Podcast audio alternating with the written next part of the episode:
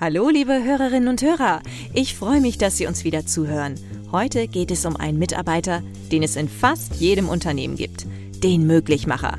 Das ist die Person, die mit ihren Fähigkeiten in der Position ist, Wege und Möglichkeiten zu finden, um auch das größte Hindernis verschwinden zu lassen. Den Möglichmacher der Cynthia Real Estate haben wir heute für Sie bei uns zu Gast. Espresso Pionorissimo das ist der neue Podcast der Cynthia Real Estate. Mein Name ist Ilka Grunewold. Mein Name ist Jochen Prinz. Guten Tag und herzlich willkommen. Espresso Pionorissimo. Beleben bahnbrechender Pioniergeist in knackiger Form. Das ist dabei das Motto unseres Podcasts. Espresso Pionorissimo. Freut sich dabei auf neue Perspektiven, innovative Ideen und interessante Gespräche. Espresso Pionorissimo. Dr. Hendrik Asmus ist der Leiter des Legal Departments und wurde von Cynthia-Geschäftsführer Jochen Prinz im Vorgespräch zum Podcast auch als der Möglichmacher beschrieben. Ich bin schon gespannt darauf, in dieser Folge zu hören, welche Bedeutung Hendrik mit seiner persönlichen Einstellung für das Unternehmen hat. Also, was ihn zum Möglichmacher werden lässt und wieso insbesondere ein leistungsstarkes Juristenteam unentbehrlich ist, um schwierige Deals zum Beispiel abzuschließen. Jochen, schön, dass ihr beide hier für den Podcast zusammengekommen seid. Ja, vielen Dank, Ilka. Ich bin auch äh, ganz erfreut, dass ich Henrik heute gewinnen konnte, hier in dem Podcast mitzumachen.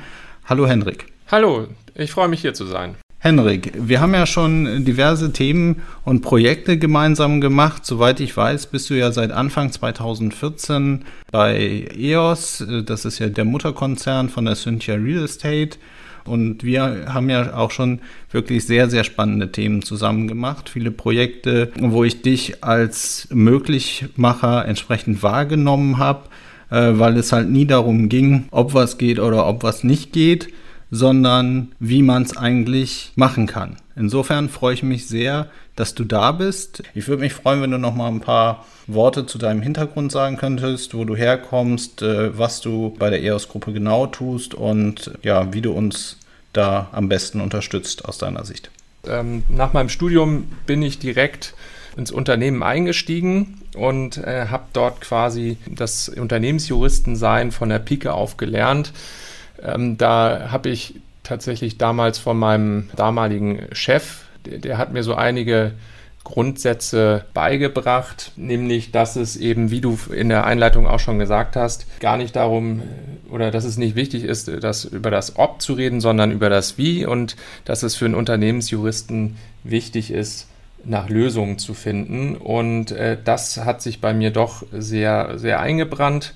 Und ähm, genauso ist es wichtig, auch die, die Nähe zum Business zu haben, das, das äh, Business zu verstehen. Und äh, dort war ich dann in der, in der Rechtsabteilung für fast fünf Jahre, bevor ich mich dann ähm, weiterentwickeln wollte und schlussendlich in die EOS-Gruppe gekommen bin, wo wir dann auch aufeinander getroffen sind und ich äh, dann eben auch angefangen habe, äh, die Cynthia zu beraten. Und ja, das versuche ich. Äh, ich bin ja in, in der Rechtsabteilung hier auch nicht alleine, sondern ich habe ein ganzes Team an Juristen, an Assistenzen. Und äh, diese Dinge, die ich sehr früh gelernt habe, die ich für essentiell halte für einen Unternehmensjuristen, die versuche ich eben auch meinen Leuten weiterzugeben. Und so haben wir hier bei uns in der Rechtsabteilung auch Werte erarbeitet und Grundsätze einer Zusammenarbeit. Und da steht eben zum Beispiel drauf, dass wir das Business der Cynthia kennen müssen, um eben auch äh, richtig zu beraten und dass wir rechtliche Lösungen suchen.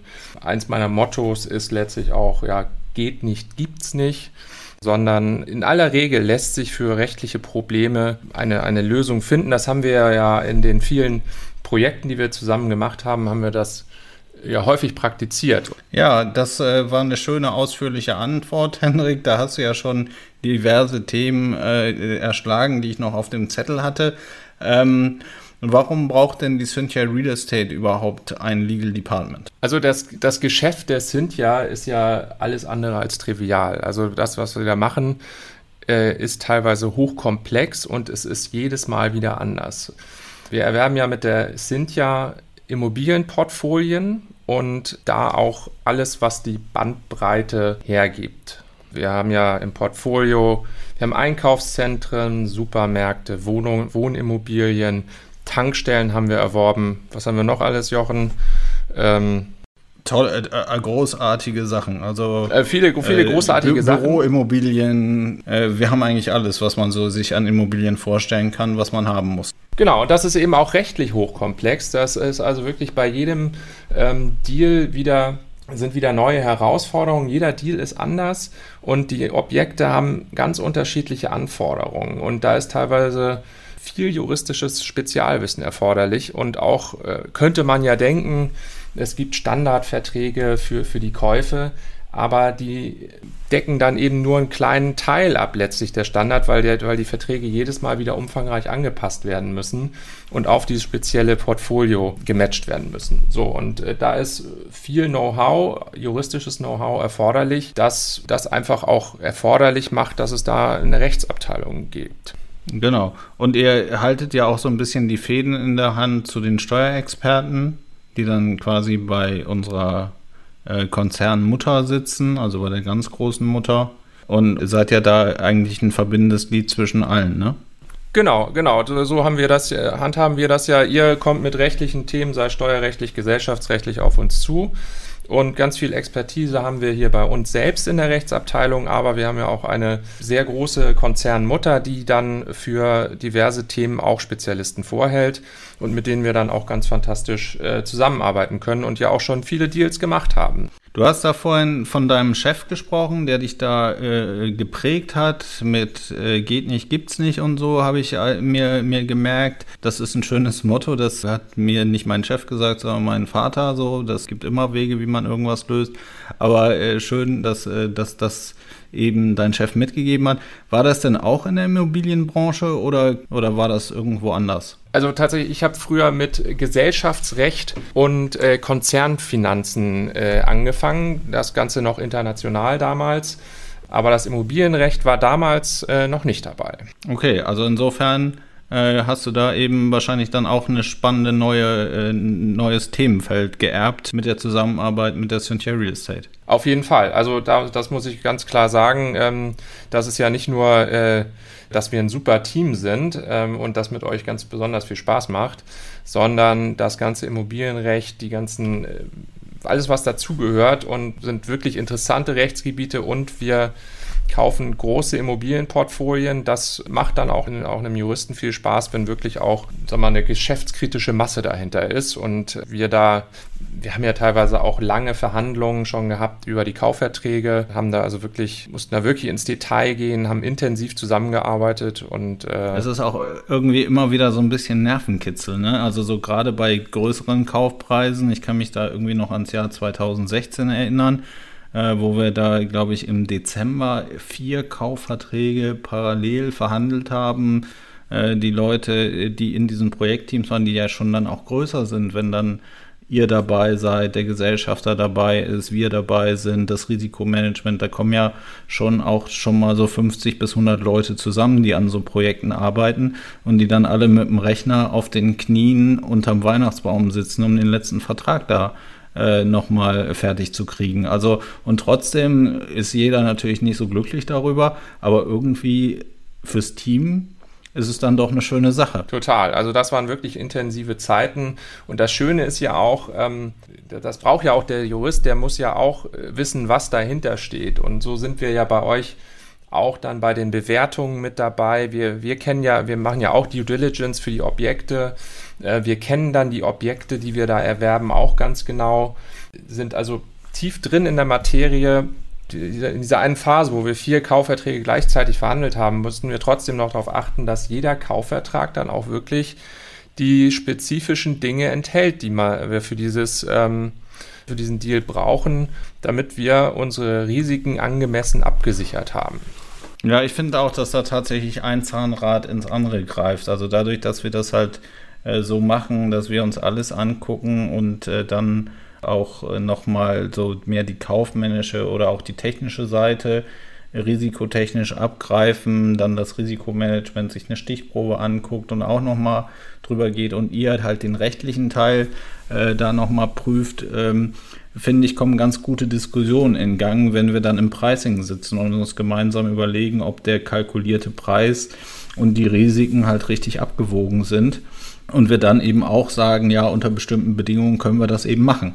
So, äh, das äh, für mich ein sehr, sehr wertvoller Austausch ähm, unter Betrachtung aller Perspektiven. Genau. Und ähm, das eins, eins unserer ersten Projekte war ja damals schon in 2014, wo wir ein umfangreiches Portfolio erworben haben an Forderungen, an laufenden Darlehen und an auch Grundstücken. Und ich erinnere mich noch, du dich wahrscheinlich auch, äh, dass haben wir uns, also wir, wir haben uns lange an diese Dinge nicht rangetraut und dann haben wir genau für dieses Portfolio Lösungen gerade zum Erwerb auch von laufenden Darlehen erarbeitet. Ein Business Case habt ihr drum gestrickt und wir haben das rechtlich erledigt. Und das macht für mich dann auch einen guten Unternehmensjuristen aus, äh, dass er, dass er dafür solche Dinge auch ja, eine Lösung findet. Das war ja tatsächlich schon ein ganz, äh, ganz bemerkenswertes Projekt, weil es ja wirklich äh, ein Projekt, ich glaube am Ende es gab ja irgendwie einen Projektmanagementplan und da waren dann irgendwie 100 Beteiligte und dann waren da auch externe Berater mit drauf, ähm, weil es halt, glaube ich, so auch in der Eile getrieben war. Du hattest schon gesagt, ein Portfolio bestehend aus NPLs, aus Performing Loans und aus Immobilien. Ich fand das, das hat einen tollen Schwung genommen. Irgendwie der Gesellschafter bei uns, das, das Board hatte mitgeteilt, es sind Mittel verfügbar in dieser Größenordnung, macht das mal. Äh, guckt euch das mal an. Es ging ja um einen zweistelligen Millionenbetrag Kaufpreis. Wir hatten auch nur drei Monate Zeit und alles war sehr hektisch so und die Daten waren jetzt auch nicht immer gut so rein inhaltlich, so dass man sehr viel Annahmen dazu treffen musste. Ich, das war ein sehr, sehr spannendes Projekt. Aber trotzdem hat eben alles ineinander gegriffen. Was äh, hat denn da das Team so besonders gemacht? Also das, das Team hat damals, und äh, das ist jetzt ja mittlerweile auch schon ein bisschen her, ähm, und da kann man dem Zuhörer vielleicht auch sagen, es hat noch weitere äh, große Projekte gegeben, in denen das aber wieder genauso gelaufen ist. Und wir sind insgesamt schon mal ein gutes Team, aber sobald wir eine Geschäftschance sehen, und damals war es sogar so, dass es ja zwei neue Geschäftsfelder für uns waren, dann haben wir uns da wirklich reingekniet. Wir haben interdisziplinär das zu, da zusammengearbeitet, weil wir einfach alle so auch erfolgshungrig sind. Und wir wollten das Ding einfach auch gewinnen. Wir haben das also ausgearbeitet. Wir haben auch äh, einen Plan ausgearbeitet oder ein Konzept ausgearbeitet, was wir der Geschäftsführung vorgestellt haben. Und das finde ich auch so bemerkenswert. Man hat uns dann, und es war ja wirklich viel Geld damals, äh, und auch in späteren Projekten war es auch viel Geld, aber da geht EOS, äh, geht die Cynthia dann auch wirklich rein. Da werden, wird das freigegeben, wenn das nachvollziehbar und gut ausgearbeitet ist. Ja, und ähm, jeder hat einfach alles gegeben damals und das hat es auch wirklich, äh, denke ich, ausgemacht. Ja, ich glaube, das hat es äh, tatsächlich möglich gemacht. Ne? Also tatsächlich, dass sich das Projektteam da gemeinsam überlegt hat, was könnten die Fragen sein des Geldgebers, des internen Investors.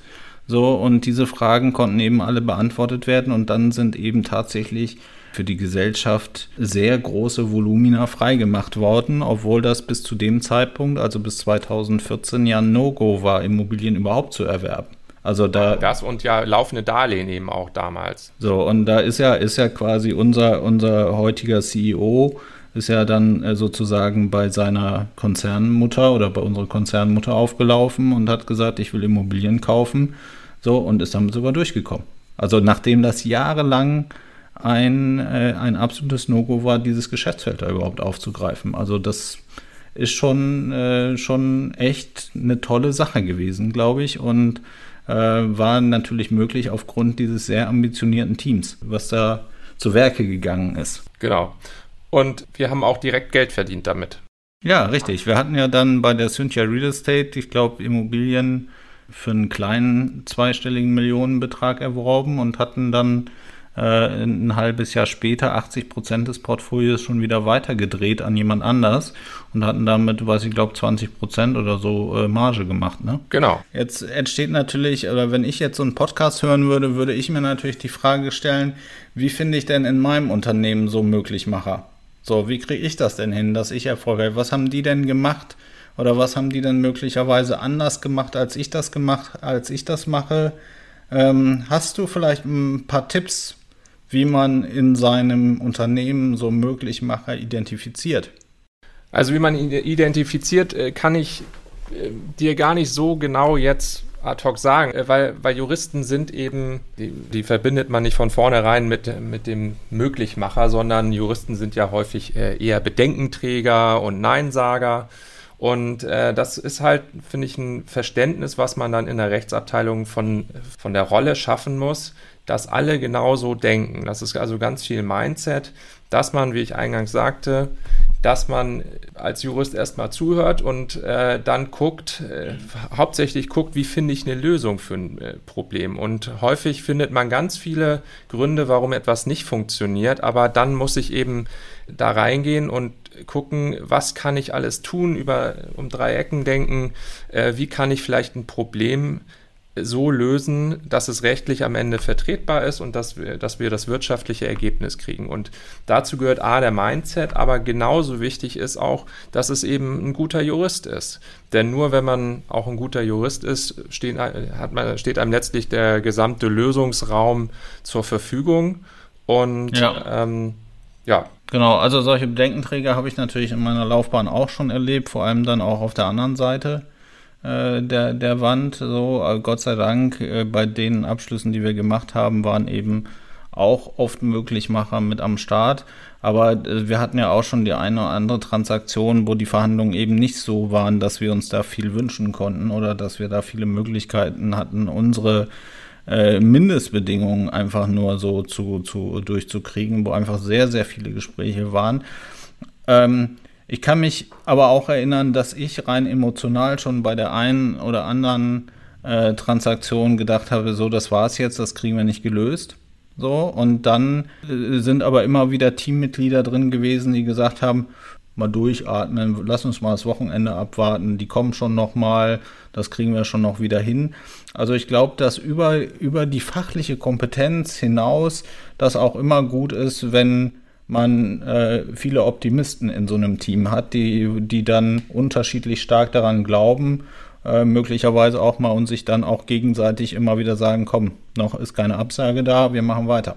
Ja, ganz wichtiger Faktor. So, dann sind wir auch schon tatsächlich am Ende unserer Podcast-Folge angekommen. Henrik, das hat viel Spaß gemacht mit dir. Ich habe jetzt verstanden, wie das genau klappt mit dem Möglichmacher. Man muss natürlich äh, nicht nur alles möglich machen wollen, sondern muss auch die Kompetenz dazu haben, um den Zugriff zu haben auf den vollen Lösungsraum. Das gefällt mir. Also tatsächlich dieses Bild vom kompletten Lösungsraum, den, äh, den ihr da habt. Und ja, Henrik, ich danke dir für dieses sehr nette Gespräch und hoffe, dass ihr gemeinsam oder dass wir gemeinsam noch viele Sachen möglich machen können äh, und dass wir auch mit diesem Podcast hier den entsprechenden Mehrwert für unsere Zuhörer geschaffen ja, haben. Ja, ich, ich, bedanke mich auch ganz herzlich bei dir, Jochen, und äh, hat mich sehr gefreut, mich mit dir hier heute zu unterhalten. Und ich sage, liebe Zuhörer, bis ganz bald. Wie hat es Ihnen gefallen? Haben Sie Fragen, Kritik oder Anregungen zu unserem Podcast? Dann freuen wir uns auf Ihr Feedback. Schicken Sie uns einfach eine E-Mail an podcast.cynthia.de. Espresso Pionorissimo. Weitere Infos finden Sie entweder in unseren Show Notes oder auf www.cynthia.de/podcast. Bis bald.